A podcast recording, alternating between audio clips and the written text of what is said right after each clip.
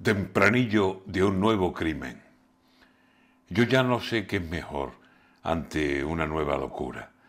Si en vez de tantas noticias, silencio y mano muy dura.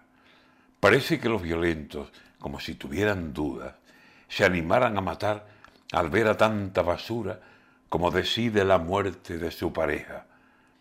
Lo empuja a matar sin miramientos el ver casos que se juntan casi a diario en España? No sé, pero tengo dudas. Quizás sería mejor dejar la noticia oculta y aplicarle al asesino cuarenta mil penas juntas.